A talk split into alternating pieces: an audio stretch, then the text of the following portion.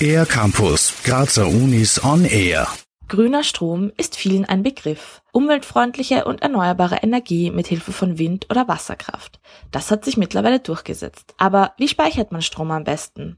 Mit dieser Frage beschäftigt sich Stefan Spierk am Institut für biobasierte Produkte und Papiertechnik der TU Graz. Naja, das ist da, dadurch entstanden, dass mein damaliger Bürokollege, der Herr Freuenberger Stefan, der ist ein, ein ähm, ausgezeichneter Elektrochemiker und wir haben immer diverse Diskussionen gehabt, wie können wir umweltschädliche Materialien in Batterien ersetzen gegen nachhaltige Alternativen. Erzählt Stefan Spierk. Die Idee hinter den ökologischen Stromspeichern ist, dafür ein Abfallprodukt aus der Papierherstellung zu verwenden, das sogenannte Lignin. Lignin wird hauptsächlich verbrannt und die Industrie generiert damit Strom und Abwärme, die einen Teil der Stadt Graz mit Fernwärme versorgen kann. Und an diesem Punkt kommt auch Vanillin ins Spiel.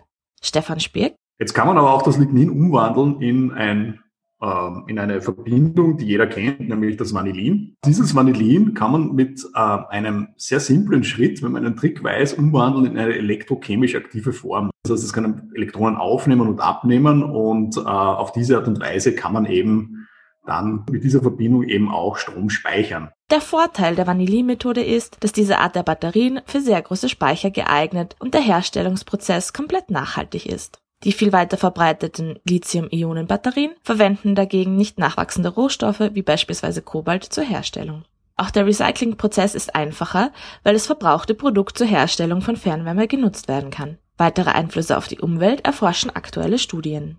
Man muss jetzt aber dazu sagen, dass das nicht nur meine Arbeitsgruppe ist, die da involviert ist, sondern da sind viele Leute ähm, auch notwendig, einfach auch von der Expertise, also gerade auch andere Institute in der TU Graz. Und ähm, auch jetzt in der Weiterentwicklung der ganzen Technologie ist es so, dass sehr viele Leute auch äh, dabei sind, die auch die Nachhaltigkeit beurteilen. Betont Stefan Spierk. Auch die Montanuni in Leoben war am Prozess beteiligt. Für alle, die jetzt wissen, dass Vanillin nicht nur in Vanillekipferl und Vanillesoßen sehr gelungen zum Einsatz kommen kann, ist eine Ausstellung zu diesem Thema im Kunsthaus Graz sicher interessant. Sie ist ab April geplant. Weitere Infos gibt es dazu online unter www.museum-joanneum.at.